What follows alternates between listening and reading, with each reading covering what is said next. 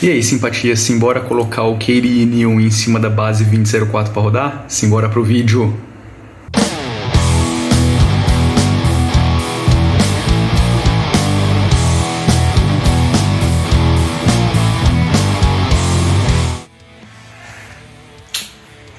Eu tinha deixado para instalar o meu Katie Neon junto com vocês, para a gente fazer um passo a passo junto mas eu tô achando que eu vou demorar mais um pouquinho para fazer essa instalação na minha máquina principal. Por conta disso, peguei aquele carinha ali em cima, sim, eu fiz o processo do zero, começando ali, limpando tudo que eu tinha naquela maquininha só para fazer esse vídeo para vocês, então já deixa seu joinha, seu like, seu compartilhamento, sua inscrição, porque esse vídeo aqui deu um trabalhinho, tá bom? Então vamos por um passo a passo do que eu, Marcos, faço depois da instalação do Keilinium. Para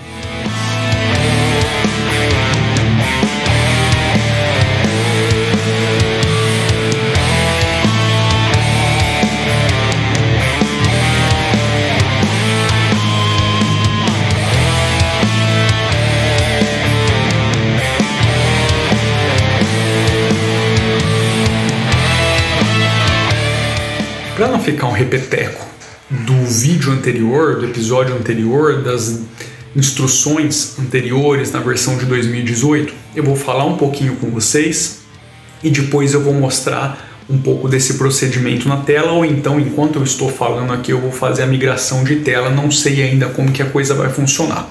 Mas enfim, essa primeira etapa é uma etapa um pouquinho mais cosmética. Eu gosto de deixar as coisas nos, nos eu gosto de deixar as coisas no lugar certo.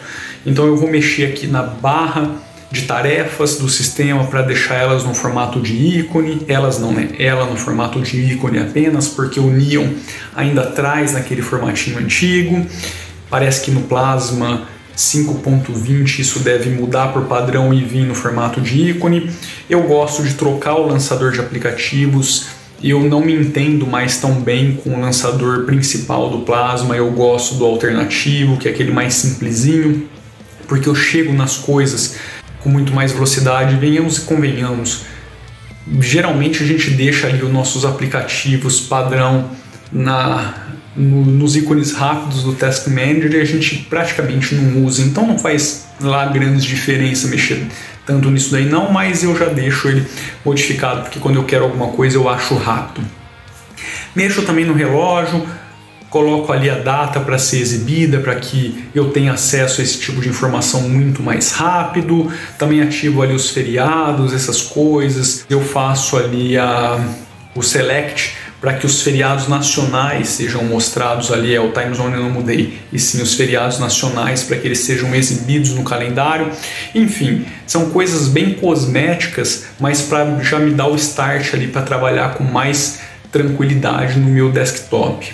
Nessa primeira etapa eu também já mudo o estilo do plasma para dark, então ele fica ali uma mescla de claro e escuro. É, às vezes, dependendo da situação, eu estou experimentando agora, não sei, não, não, vou colocar como definitivo, porque alguns aplicativos ainda dão uma zoada nisso, mas eu tenho experimentado bastante apenas o Dark Mode em tudo. É mais agradável, mas venhamos e convenhamos, alguns aplicativos ainda dão uma zoada boa. Ah, mexi na forma como as transições acontecem, eu deixo elas muito mais rápidas porque essa velocidade aí do plasma lentinha, bonitinha, é, putz, cara, não, para mim a coisa tem que clicou, aconteceu, saca? Então já mexo nisso, ativei o clique duplo do mouse, porque por padrão ele vem com apenas um clique para essas ações de execução. E adicionei também o botãozinho ali na parte superior da janela para que eu tenha acesso rápido àquele Keep on Top. Ou seja, quando você seleciona essa opção, a janela sempre vai ficar em cima de todas as outras. Isso para mim é muito prático no dia a dia. Então eu já deixo tudo isso feito já de cara no Plasma por padrão para começar a brincadeira.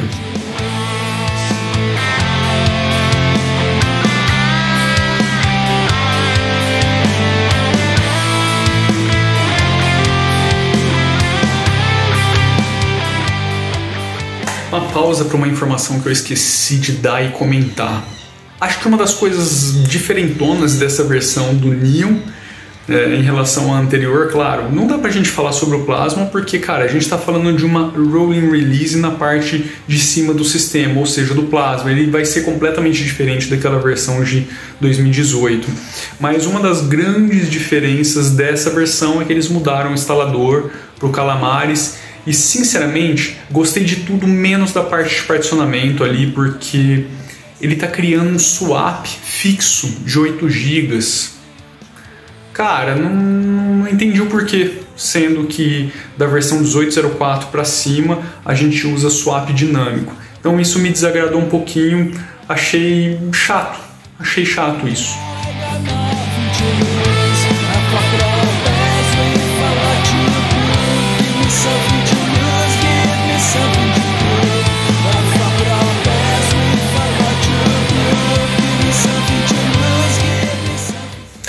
Agora que essa parte inicial já está feita, vamos começar as instalações.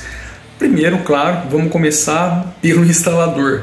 Vamos atualizar, abri-lo né, e fazer as atualizações que a gente precisa fazer. Eu estou falando do Discover. E cara, não sei por que cargas d'água os caras tiraram os outros canais que vêm inclusos por padrão no Ubuntu. Então, para fazer a adição do canal Partner, a gente tem que ir lá abrir o arquivinho via terminal para fazer a adição.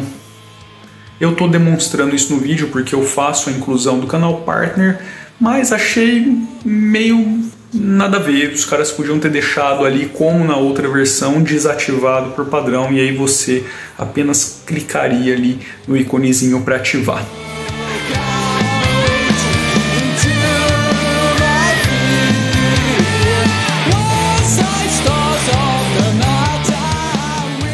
Agora vem a parte que uma galera não vai gostar, velho. Azar, porque, como eu comentei no começo desse episódio, isso é o que eu faço para minha instalação de uso do, do dia a dia. Agora eu vou instalar os meus queridos snaps, e são vários deles.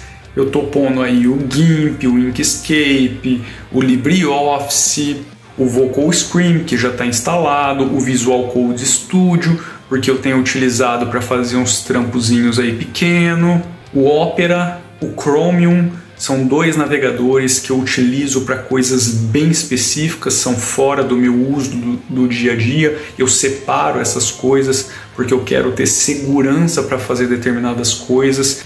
E eu esqueci de mostrar, de fazer a instalação no vídeo, eu também coloco o KeyPass XC porque é o meu gerenciador de senhas offline hoje. É, nas minhas máquinas principais eu faço o sincronismo aí via Nextcloud na minha rede interna apenas, então é um esqueminha bem bacana. Então é isso que eu estou mostrando para vocês.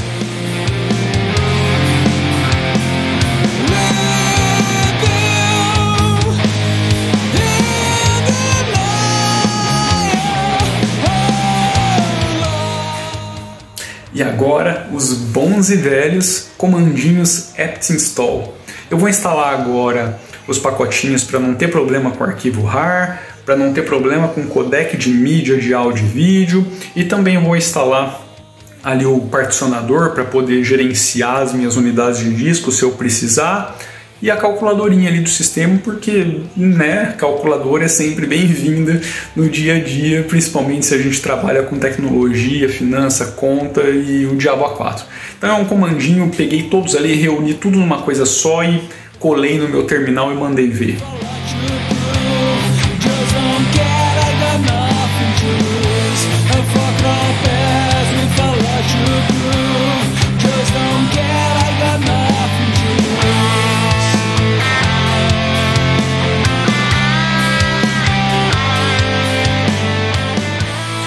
Agora vou instalar os meus Debs, são apenas dois.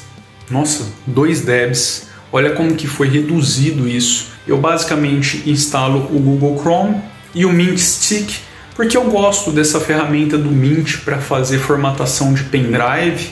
Eu acho que ela é muito prática. Putz, você clicou ali, abriu, escolhe uma das quatro ali que são basicamente as usuais aí para todo mundo.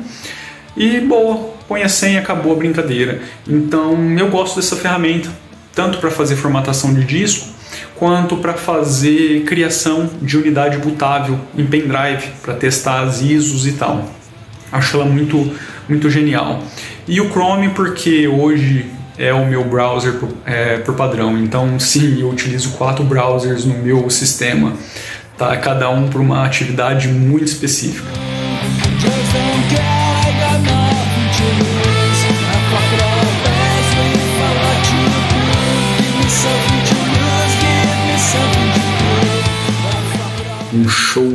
Mágica. Engraçadinho hoje, né? Vamos agora para os aplicativos standalone, né? aqueles aplicativos que não necessitam de instalação. Tem alguns que eu obrigatoriamente tenho que utilizar sim, ou porque só são entregues nessa versão, ou porque funcionam melhor nessa versão, que é o caso, por exemplo, pelo menos no Ubuntu, do Telegram. Tá? Se você quiser ter o aplicativo instalado e não rodar no browser, até agora a melhor versão que eu utilizei foi a que eles disponibilizam no site, que é meio que um executável, é praticamente um app image. Uh, o KDE Live eu prefiro utilizar hoje em app image porque eu consigo controlar com total é, confiança qual versão que eu vou utilizar. Eu poderia estar fazendo isso via Snap, voltando para trás ou não, travando ali e tal, mas cara, o App Image está ali bonitinho, eu baixo, instalo e acabou. O Reaper, que é meu software de edição do dia a dia, eu utilizo demais esse aplicativo. O Clip Grab para fazer download de um vídeo ou outro do YouTube para poder utilizar nas produções. O que, que mais nós temos? Ah, o MuseScore o MuseScore também é um aplicativo de edição de partitura para abrir tablatura e tal, que me facilita algumas coisas no dia a dia para a parte de produção musical. Tá vendo que isso é muito específico, mas como eu disse já em alguns momentos desse vídeo, são as coisas que eu faço no meu dia a dia é, no meu sistema para que ele fique prontinho para uso.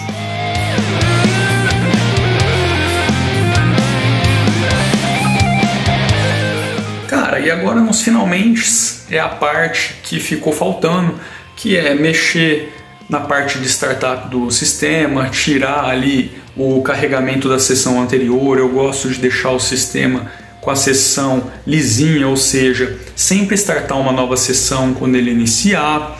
Eu mudo a configuração de lock screen, eu deixo um tempo ali determinado que eu acho bacana, ou seja, ah, 15 minutos pro lock screen e 30, eu deixo 35 segundos porque eu tenho preguiça de tirar ali o número, mas é 30 segundos logo que a tela apaga para eu mexer o mouse e ela voltar sem o lock screen. Mudo ali também a configuração de é, desligamento de tela ou recurso de energia para 10 minutos. o que, que mais eu faço aqui? Crio um atalho para suspender a máquina, ou seja, um meta L para fazer a suspensão imediata. Tá? Por que, que eu não deixo isso fechando a tampa do notebook simplesmente? Bom, primeiro porque pode ter gente que está utilizando desktop, apesar de que no desktop não é lá tão vantajoso você estar tá utilizando algo do tipo, mas enfim.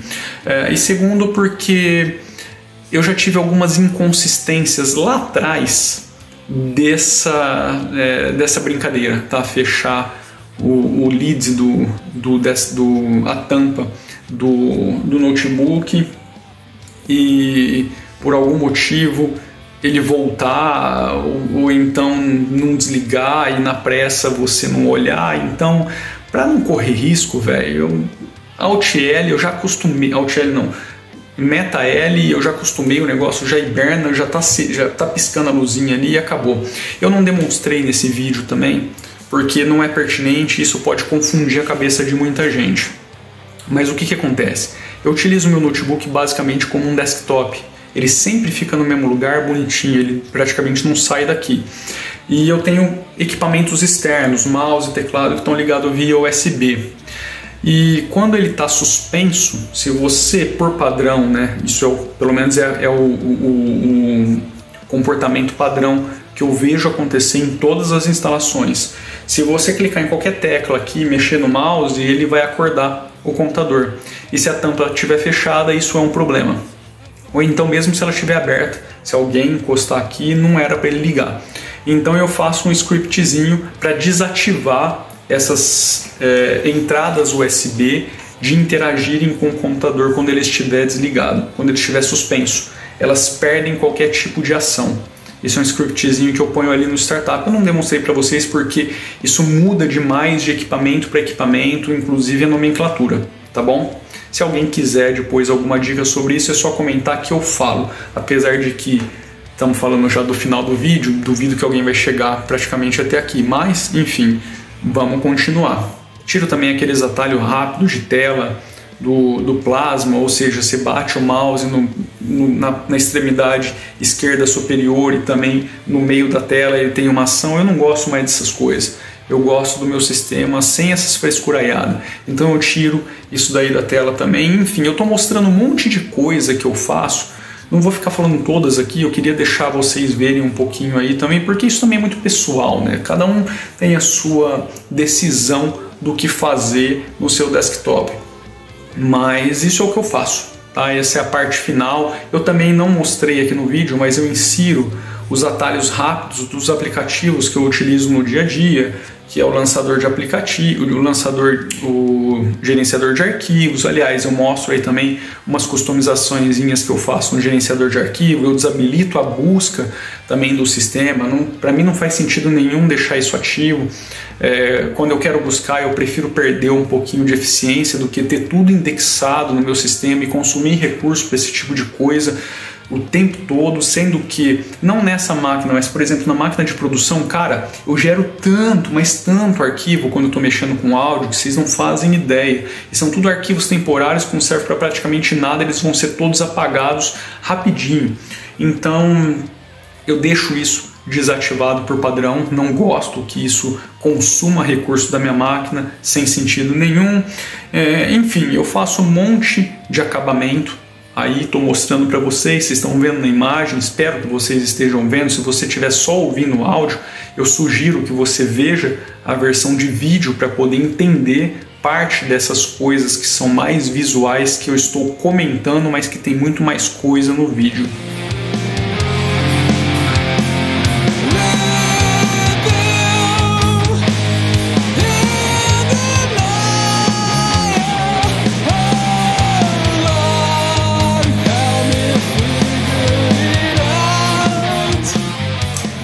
Que é isso. Chegamos no final, provavelmente esse episódio ficou bem grandinho. Nossa, eu tô o vídeo inteiro assim, né? Essa preguiça de segunda-feira que vou te contar, viu? Cadê a postura aí? Eu não caibo agora no vídeo, porque eu arrumei a câmera para ficar tudo torto. Nossa, que coisa, meu mano, né? Enfim, chegamos no final. Espero que esse episódio tenha dado aí alguma ajuda ou alguma, algum esclarecimento para as pessoas de como eu utilizo o meu Keri Neon, na verdade o que, que eu faço depois de instalar o meu Keri Neon. Uh, queria ter feito na minha máquina principal de uso do dia a dia, mas eu acho que vai mais algumas semanas antes de eu conseguir fazer esse upgrade aí. Eu não vou fazer o upgrade em si que eles sugerem, e sim quero fazer a instalação nova. Uh, mas é isso, velho. Espero que vocês tenham curtido. Deixa aquele joinha maroto, porque acho que deu para perceber. Isso daqui demorou um tempinho considerável para ser feito. Que a instalação foi realmente feita naquele carinha ali, não tem nenhum live disk rodando, está instalado. Eu destruí tudo que eu tinha ali só para poder fazer esse vídeo para vocês. Uh, e é isso, tá? Eu vou ficando por aqui. Espero que tenha ajudado. Nos vemos no próximo episódio. Um abraço. Fui.